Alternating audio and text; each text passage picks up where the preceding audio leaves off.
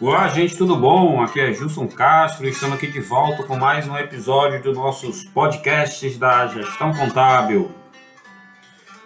Já quero agradecer novamente aqui a todos vocês que estão aí dando feedback, que estão indicando, que estão é, é, compartilhando aí todo esse nosso conteúdo que nós estamos fazendo aí nesse formato de podcast, tá?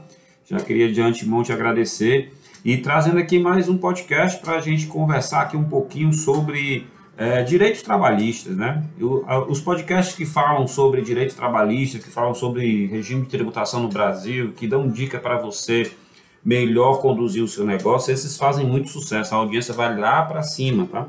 Mas não estou pensando muito nisso, não. Estou pensando porque eu costumo mesclar os conteúdos, né? Hora eu faço, falo sobre a parte tributária, a, a, tem hora que eu falo sobre a parte de gestão, tem hora que eu falo sobre a parte de legislação trabalhista previdenciária. Hoje, especificamente, vamos a um tema, esse tema muito bom, muito bom aqui, ó.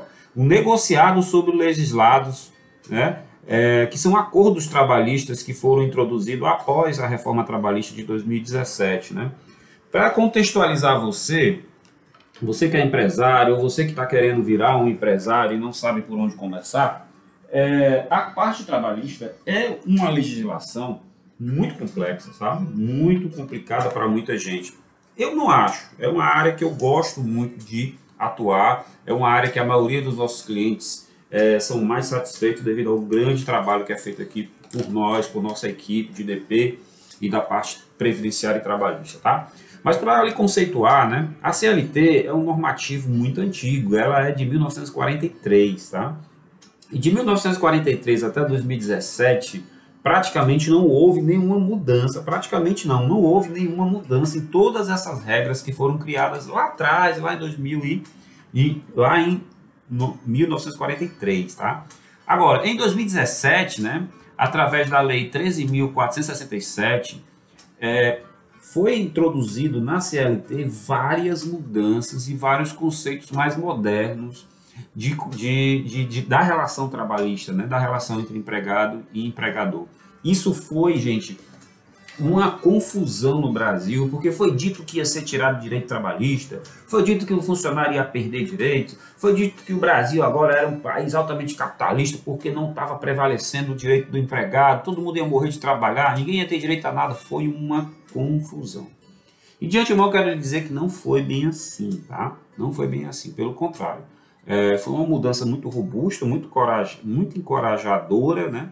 É, tiveram que fazer isso para tentar deixar a nossa legislação trabalhista mais fiel a algumas outras regras que já existiam no restante do mundo. Então, em 2017 foi introduzida aí a reforma trabalhista, né, que foi a lei 13.467 de 2017 que introduziu algumas coisas. O principal dela, né, dentre várias outras, né, outros benefícios, como poder tirar férias em três períodos, a questão do teletrabalho, é, a normatização de muita coisa que não existia na, na, na, na, prática, mas já, já não existia na lei, mas na prática já era, já era feita por muita gente, né? A questão do, do, do contrato de trabalho por intermitência, né? São conceitos que você não é obrigado a saber, e a gente já tem isso também falando em outros podcasts que eu te aconselho a, a consumir aí, com, como eu, que sou um árduo consumidor de podcast. Mas vamos lá. É, o negociado sobre o legislado né, não é bem como alguns empresários pensam. Não. Agora, tudo que eu negociar aqui, justo com o meu funcionário, está valendo, porque a lei diz que tudo que é, que é negociado se sobrepõe ao que está na legislação. Então, eu vou fazer aqui vários acordos com ele, está valendo tudo. Né? Não é terra de ninguém, tá? Esse assunto de acordado sobre o legislado, negociado sobre o legislado, o, o acordo que eu faço com o meu empregado vale mais do que o que está na, na lei trabalhista, não é bem assim, tá? Isso a gente vai explicar ao longo desse podcast, né? Para que você possa se interar melhor. Então, a Constituição Federal de 1988, ela trouxe no artigo 7 inciso é, 26, a valorização da negociação coletiva né, com a finalidade de, de, democratizar e permitir que os trabalhadores pudessem participar eh, de decisões que criavam normas que elas seriam aplicadas à forma e, sobre, e prevalecer sobre todo o arcabouço do direito do, do trabalho. Isso, é, até então, era exclusivo de, de, sindicatos, porque trata aqui o termo, no artigo 7 da Constituição, ele fala de norma coletiva, né? A norma coletiva que é aquela firmada entre sindicatos. E até então, até 2017, os sindicatos eles tinham muita força, né? Porque aquilo que era tratado em convenção era valia mais do que estava na, na, na, na CLT ou na própria Constituição, desde que fosse para beneficiar o empregado, né? E também na, na, na, reforma trabalhista de 2017 foi dado uma foi feita uma mudança muito grande que foi a retirada de algumas de algumas de alguns posicionamentos exclusivos dos sindicatos, principalmente o sindicato laboral. Como, por exemplo, tinha algumas categorias que era impossível colocar banco de horas, né? Fazer uma jornada flexível de trabalho, com compensação de, de jornadas, com banco de horas. Não, alguns sindicatos laborais queria ouvir tudo na vida, menos a possibilidade de criar um acordo de compensação de hora. Em 2017, a reforma da CLT já permitia, de forma expressa e tácita, qualquer empregado ou empregador fazer a composição de banco de horas conforme a regra que estava é, na lei, que estava introduzindo ali as mudanças trabalhistas na CLT. Então, isso quebrou a exclusividade né, de alguns sindicatos laborais de exigir algo em troca é, para simplesmente colocar em, em, em, em vigor uma, um acordo trabalhista prevalecendo o empregado, muitas vezes prevalecendo sim o empregado, possibilitando o banco de horas, possibilitando uma jornada de trabalho flexível, né? Por exemplo, em grandes, em grandes capitais, onde você tem aí um fluxo de pessoa muito grande se movimentando em horário comercial, por que não permitir que o meu funcionário entre na empresa mais cedo e saia um pouco mais cedo com a jornada flexível, né? através de um banco de horas ou mesmo com a mudança é, na carga horária dele? Para fazer isso, é, eu tinha que fazer de forma coletiva, tinha que ter o aval do sindicato, tinha que ter várias regras, várias negociações, só valia por um período, por um ano, depois tinha que negociar tudo de novo, agora não, agora isso já está na CLT e qualquer empregador, de forma individual, pode fechar acordo de compensação né, e banco de horas com qualquer empregado da sua empresa. Né? Só se isso for feito é, é, de forma coletiva, valendo para todos, é que tem que ter novamente aí a interferência do sindicato laboral. Né? Então isso foi uma mudança muito grande.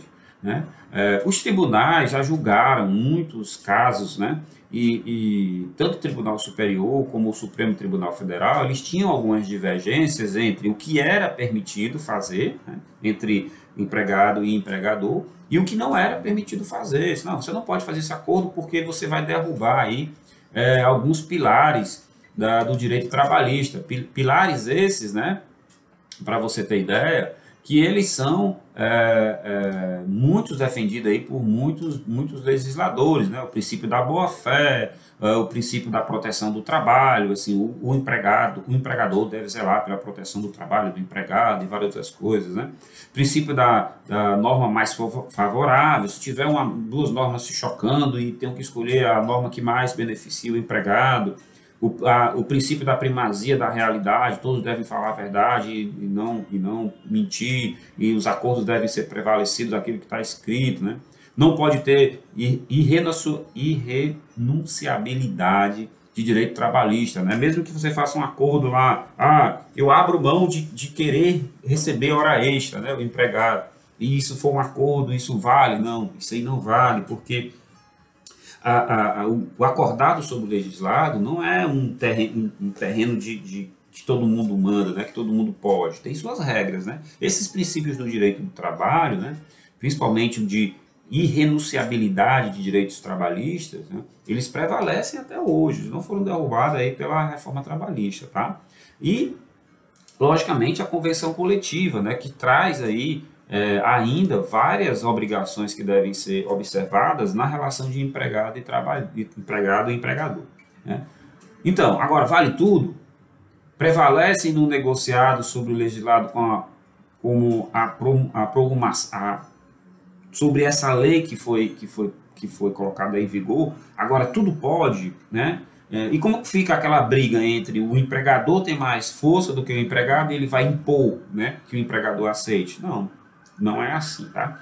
É, na Lei 13.467 de 2017, mais conhecida como Reforma Trabalhista, é, ele traz isso muito claro, tá, gente? E aí eu aconselho a vocês a lerem um pouquinho o que está no artigo 611A e 611B, onde diz o que, que pode e o que, que não pode ser negociado entre as partes. Tá? Isso é muito importante de ser observado, porque para o empregador né, não vale tudo como ele pensa. E para o empregado, ele tem que ler, ele é obrigado a saber aquilo ali, porque mesmo que ele assine um acordo né, entre com o seu empregador, e se isso estiver expressamente proibido nos dois artigos 611A e 611B, é nulo, tá? Esse contrato ele é nulo. Então, não se confie porque você tem um contrato lá é, individual dizendo que o funcionário não vai querer, não vai querer é, receber hora extra, dizendo que o funcionário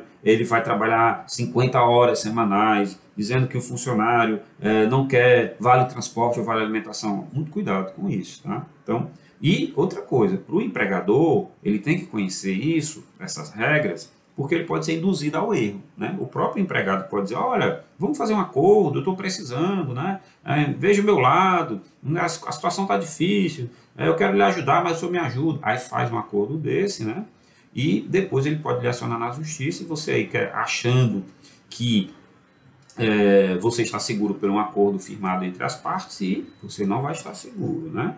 Então não existe essa possibilidade de do funcionário abrir mão de um direito já adquirido como, como manda a CLT, e isso é um dos princípios do direito do trabalho. Né? Se a gente observar o artigo 611-A, que foi trazido com a reforma trabalhista, né, ele vai trazer um conjunto de assuntos, de matérias, em que os acordos coletivos ou individuais né, vão prevalecer sobre a lei. Tá? O que é isso? Isso é o que a lei chama de possibilidade de, de acordo entre as partes. Lógico que isso vai estar, sobre, é, vai estar sobrevalecendo é, vai estar acima daquilo que está na legislação, se isso não implicar em perda de direito adquirido ou se for só uma adaptação é, que as partes estão propondo.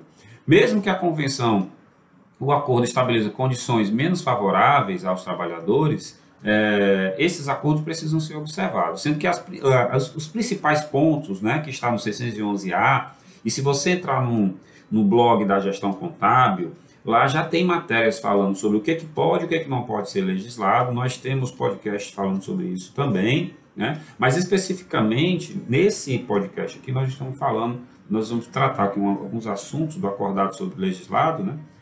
Especificamente do artigo 611A e 611B, né? Para você entender, né? É, o que é esse acordado sobre legislado. Então vamos lá. O que que o empregador pode propor ao empregado ou vice-versa? Pode ser mudança de jornada de trabalho, né? observados os limites constitucionais, que limites são esses? As 44 horas semanais, né? escalas 12 por 36 em suas especificidades que a lei traz, né? as 220 horas é, é, mensais, o intervalo interjornada, né? e o intervalo entre um dia trabalhado e outro com direito a descanso semanal remunerado, que não necessariamente é obrigado ser o domingo, né? A lei já trazia que poderá ser aos domingos, mas não obriga, né? Banco de horas anual, no 611A, já permite que isso seja acordado entre as partes, né? O intervalo intrajornada, que é aquele intervalo para descanso ou alimentação, né? Não entenda só como horário de almoço. Existe uma, agora um intervalo mínimo de 30 minutos que pode ser observado, desde que o restante desse de, para completar uma hora ou duas horas de intervalo, ele seja também deduzido da jornada final. Né? O trabalho intermitente, isso já, já está em prática, está sendo muito utilizado por diversos segmentos. Né? A remuneração por produtividade, a, a, o 611A traz isso, e observação, tá, gente? É, quando você estipular a, a, a, remuneração por produtividade, existem casos em que ela não vai ser tributada para INSS e FGTS, né? incluindo aí as gorjetas recebidas pelo empregado, a remuneração por desempenho do empregado, né?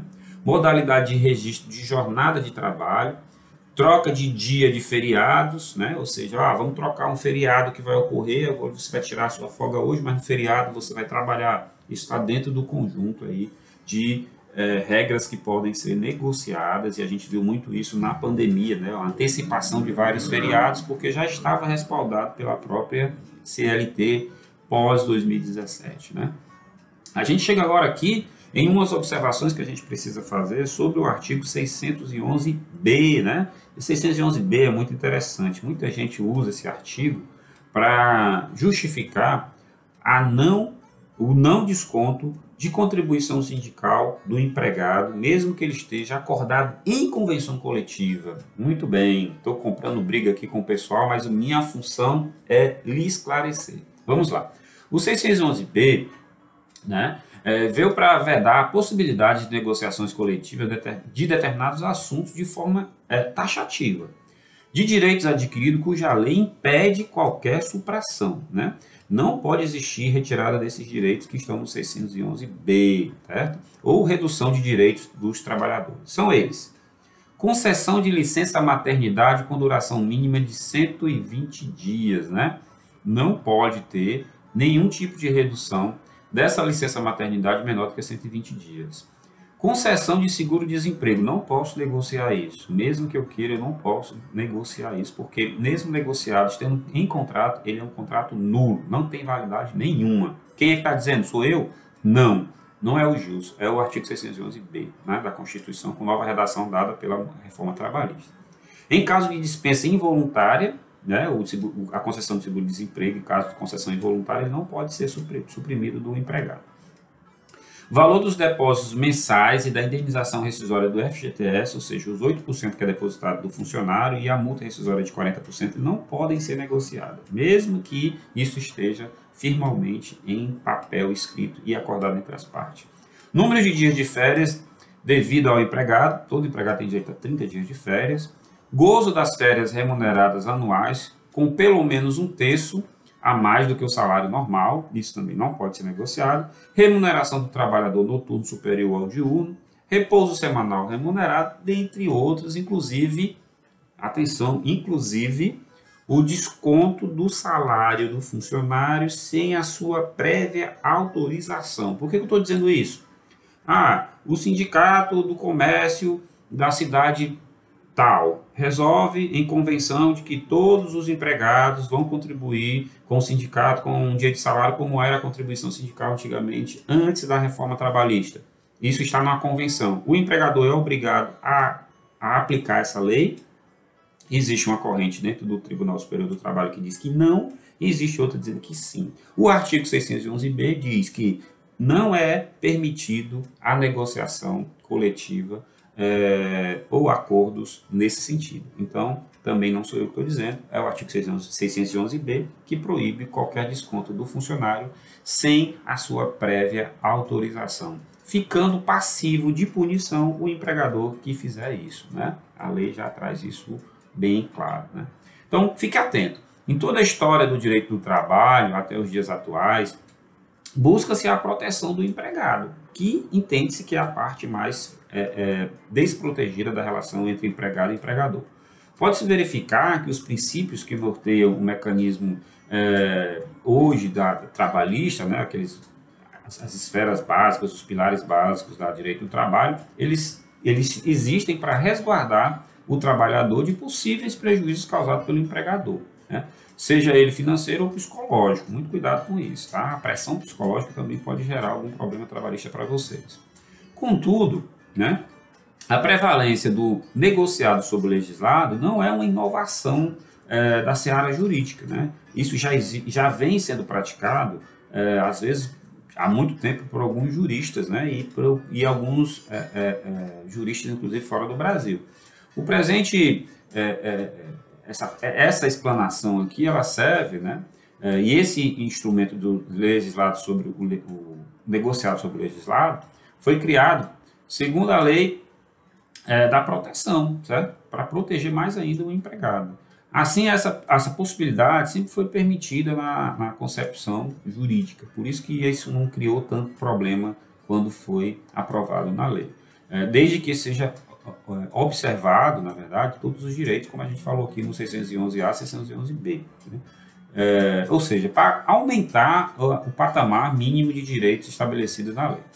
Ao proceder é, ao, ao, ser promulgada aí a, a, reforma trabalhista, com a inclusão dos artigos 611A e B, é, o legislador teve esse, exatamente esse intuito de proteger empre, os empregados é, e que esses acordos não sejam simplesmente de forma, forma tácita empurrada aí pelos empregadores. Você que é empregador, é, muito cuidado, tá? Com que você do que, ah, fulano faz isso na empresa dele, eu vou fazer aqui na minha, ou fiquei sabendo que dessa forma dá certo e está todo mundo ganhando dinheiro com isso. Cuidado, isso pode ser um ganho é, disfarçado de uma causa trabalhista. Então, nada melhor do que você consultar um contador, você consultar um advogado trabalhista, e você chegar num consenso, e você ter sim contrato de trabalho que beneficie o seu negócio, a sua empresa, mas também que beneficie o empregado e dê garantia para, para as partes de que nada está sendo feito fora da legislação, fora dos pilares da legislação trabalhista previdenciária. É, se você tiver dúvida, tá? Entre em contato com a gente. Entre em contato, deixa, manda a tua dúvida, manda a tua sugestão. A gente tem muita coisa já disponível gratuitamente para você através do nosso blog e a gente tem muito também é, é, muitas coisas já publicadas aí no formato e-book, né? A gente tem cursos específicos aí de da, da parte trabalhista que você pode fazer através de uma empresa parceira nossa, que é a Level Treinamentos. E a gente se coloca aqui à sua disposição para sanar qualquer dúvida que você possa ter em relação a direito trabalhista, em relação a essa relação de trabalho empregado-empregador. Nós aqui nós prezamos por uma qualidade da informação muito grande e estamos muito preocupados com a, carência de informações corretas que o empresário brasileiro tem nós aqui nós prezamos pelo seu, pelo seu negócio, pelo, pela sua empresa. Nós aqui nós prezamos pela boa qualidade da informação. Você sabe por que nós prezamos por isso? Porque aqui na gestão contábil o seu negócio tem valor. Fica aqui registrado o meu muito obrigado. Se você gostou desse conteúdo, compartilha com seus amigos. Se você tem alguma dúvida, entre em contato com a gente, que nós estamos aqui para lhe ajudar. Um abraço, fique com Deus e até o nosso próximo episódio.